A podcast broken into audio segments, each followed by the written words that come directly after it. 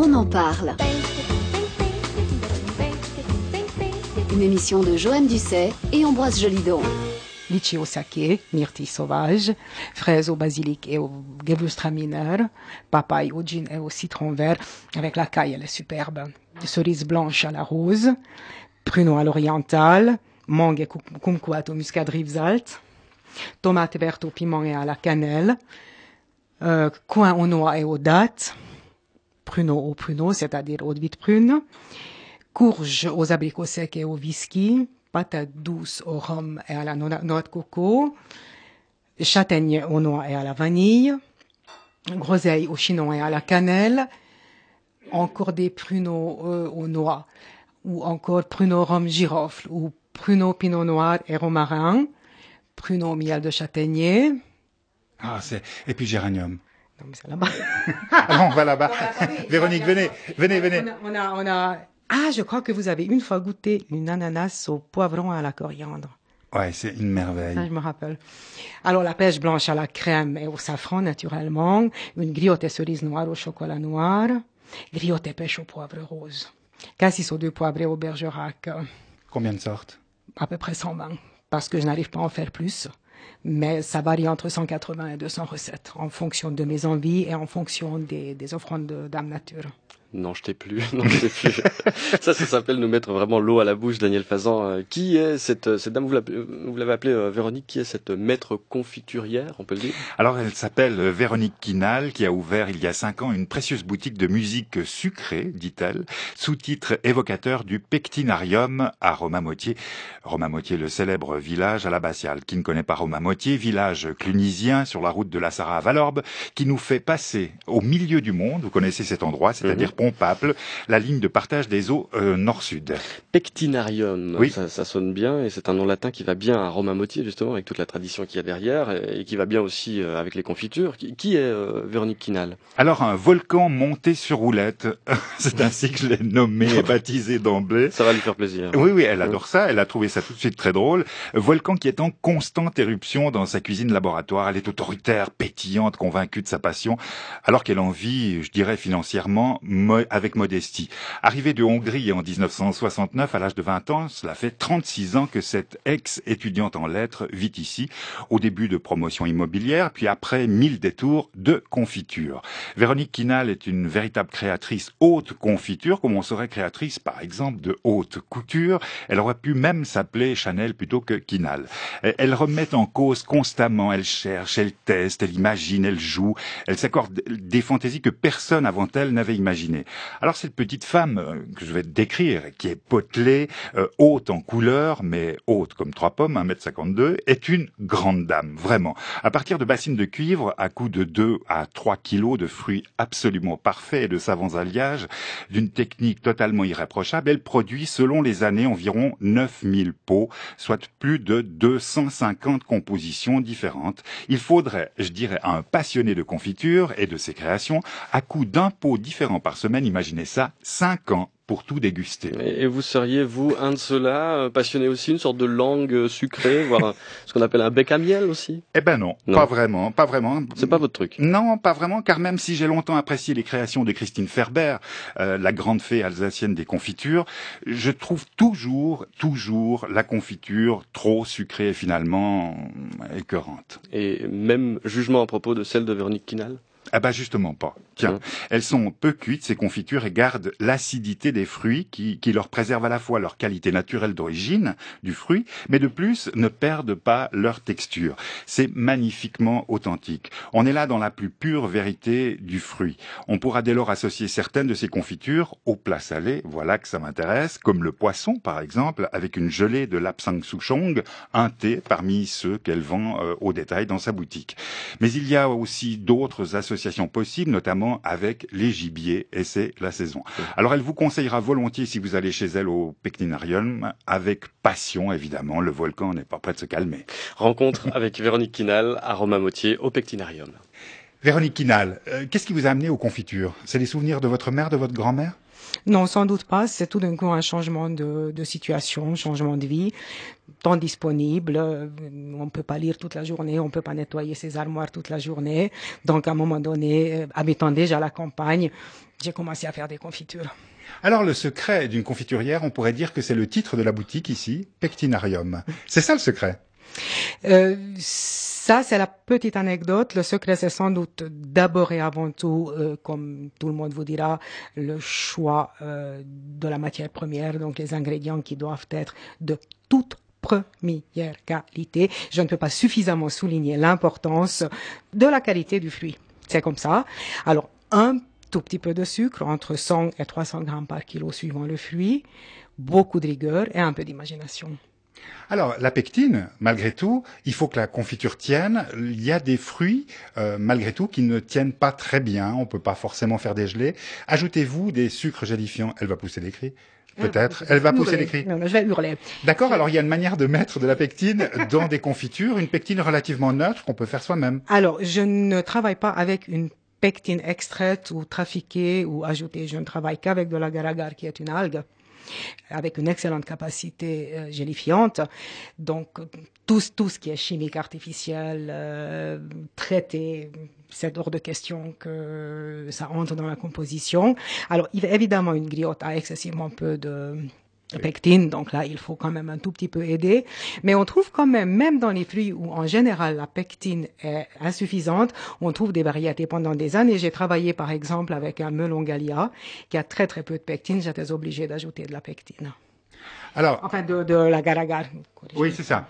Alors, euh, l'intérêt aussi, euh, selon Christine Ferber, qu'elle a fait des confitures alsaciennes, grandes classiques, une amie à moi aussi, faites attention à ce que vous allez dire, euh, c'est de créer sa propre pectine durant l'été avec des pommes vertes, c'est-à-dire des pommes non mûres. Tout à fait. Ce n'est pas ma méthode. C'est une méthode qui, qui est tout à fait valable. J'en parle dans mon livre parce que c'est une méthode qui est très pratique à la campagne où on accède très difficilement à un agar-agar de qualité.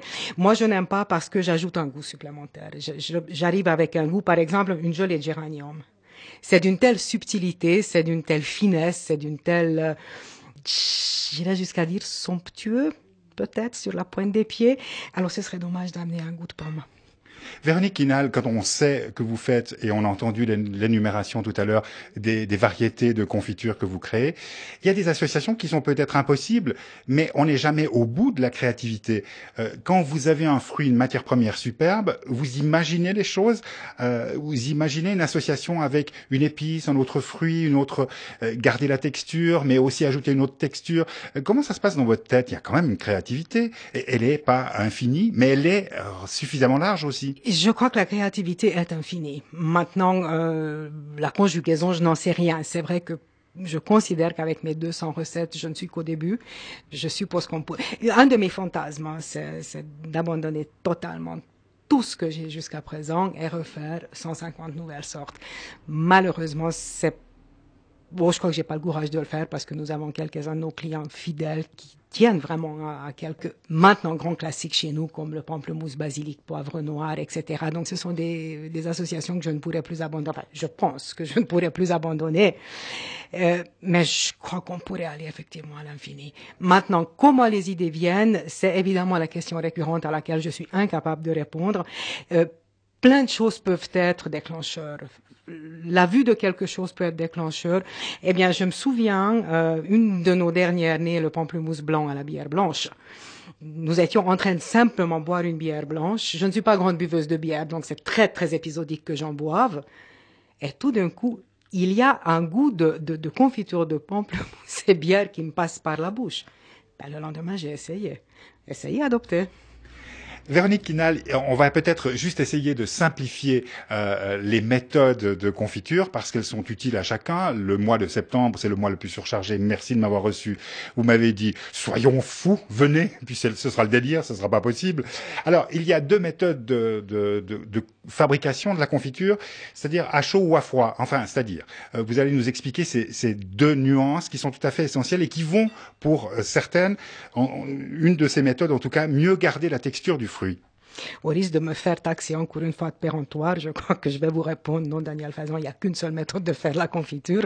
La bonne Non, la mienne Et les autres, ça, ça n'engage que les autres.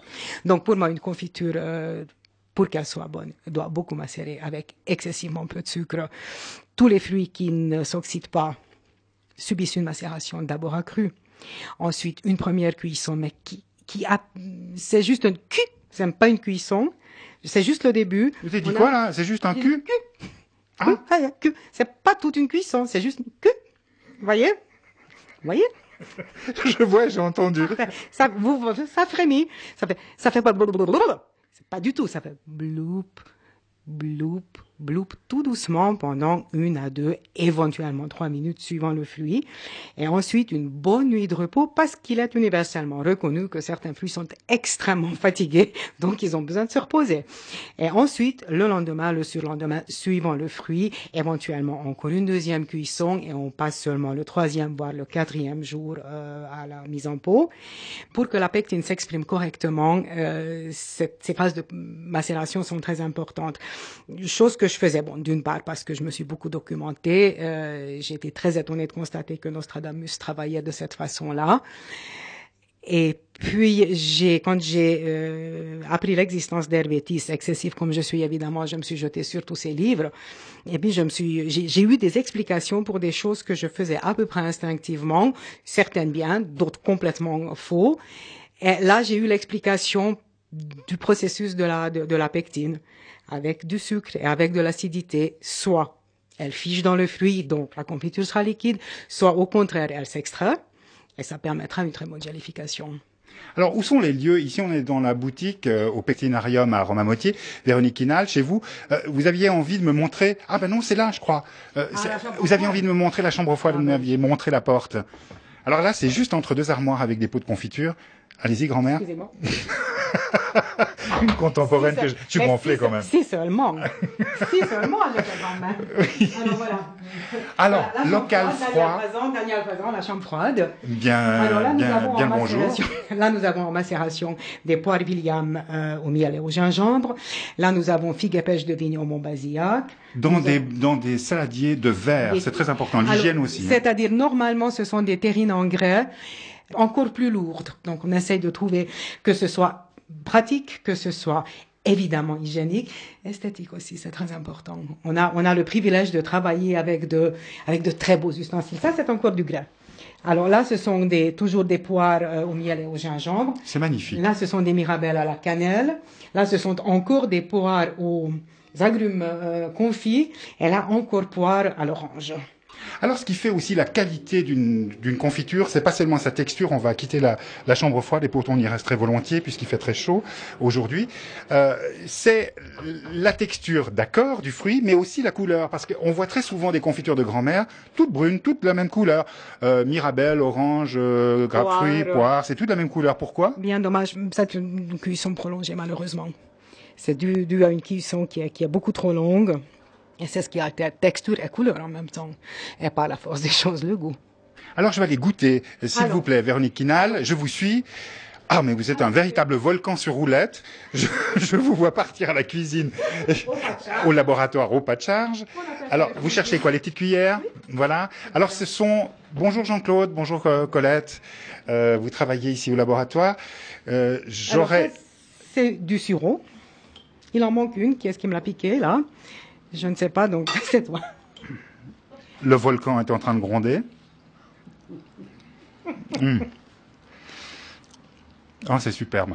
Le fruit, C'est rien, c'est que du sureau. c'est que du sirop, mais du Mais il y a une texture, ça Ah reste sous la dent. là, là, là, c'est pas surcuit. l'importance- C'est l'importance précisément de, de la macération des courtes cuissons successives qui permettent de maintenir et garder euh, la texture du fruit. Moi, j'aime bien mordre dans quelque chose. Donc, pour moi, une, peu- je crois que sur les 120 sortes, il y a peut-être deux ou trois qui sont moulinés. Alors, Ouais, il y a aussi de l'acidité, parce que c'est très important. J'ai vu des citrons ici, il y en a beaucoup là-bas. On fait des jus de citron à Tire-Larigot.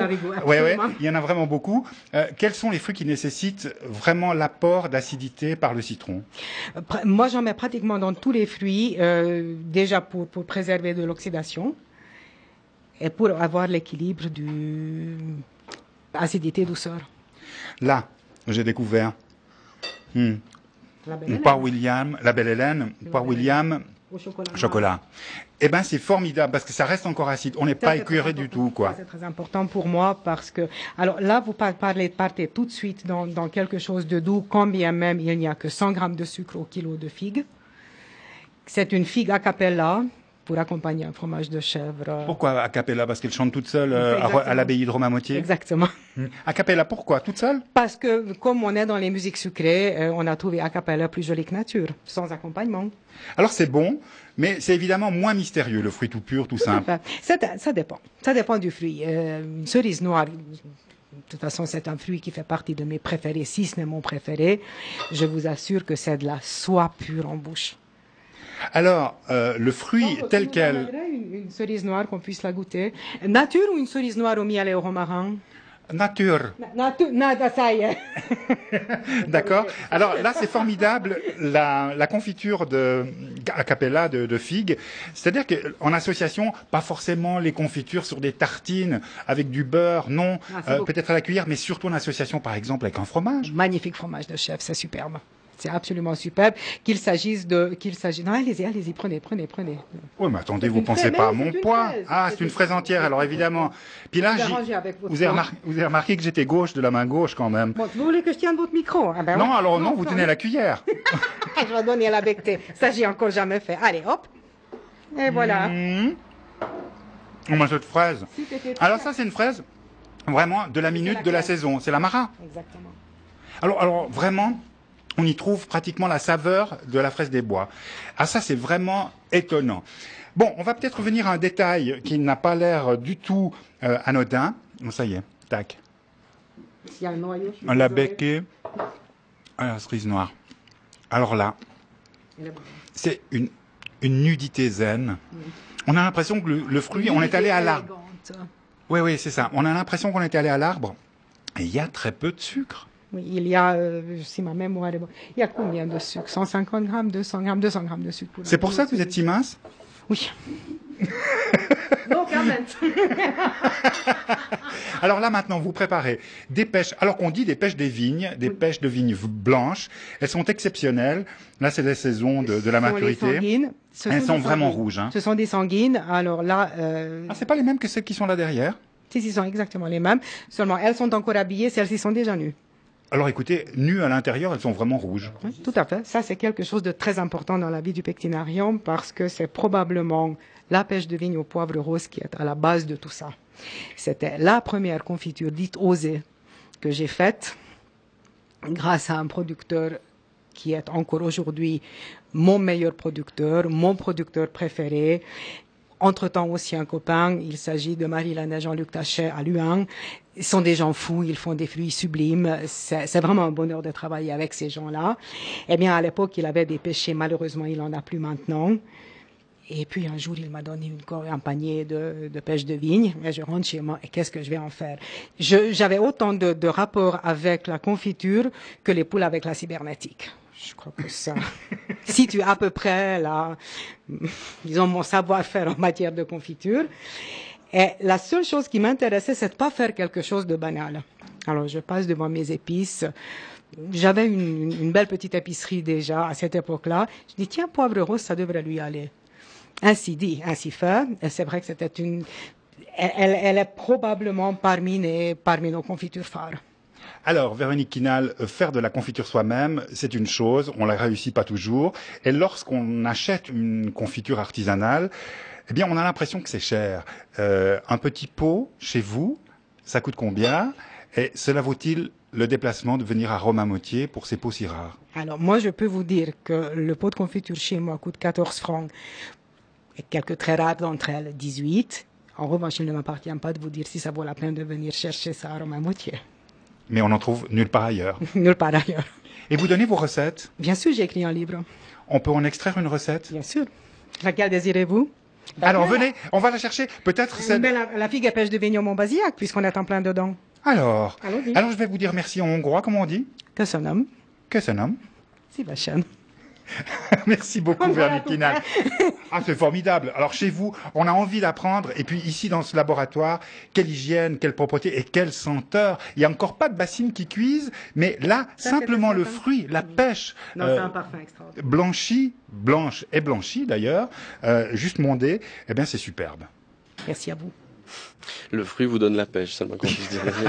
en tout cas, celui-là, oui. Voilà, la recette donc euh, que vous mentionniez, on peut la trouver dans l'ouvrage de Véronique Quinal, Confiture, c'est le nom de l'ouvrage, un Confiture, paru aux éditions Olisane, euh, disponible dans les librairies. Euh, on trouve aussi dans cet ouvrage des recettes classiques du pectinarium. Hein, oui, il y en a plusieurs, oui, il y en a beaucoup. Elles sont mises en image par Jean-Claude Torel, qui est le compagnon de, de Véronique et, et, qui, fait, qui faisait autrefois du graphisme. C'est un très joli ouvrage. Mhm. On pourra aussi se procurer, bien sûr, cette recette comme d'habitude sur notre site internet. Je rappelle l'adresse www.lapremière.ch baroblique on en parle.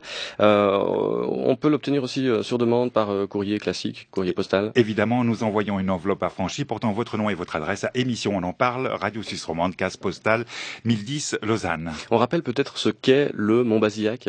Alors un vin liquoreux du sud-ouest de la France, on en trouve partout, c'est beaucoup moins cher que du sauterne et c'est ça s'intègre très très bien aux confitures. Ouais, peut-être encore deux trois détails d'importance en ce qui concerne les confitures, Daniel Fazan. Euh, leur conservation peut-être quelle durée? Alors déguster les, les, confitures jeunes et fraîches, c'est quand même toujours meilleur. Et puis une fois ouverts, glissez vos pots entamés au frigo, puis ressortez-les un bon moment avant euh, d'en redéguster le lendemain.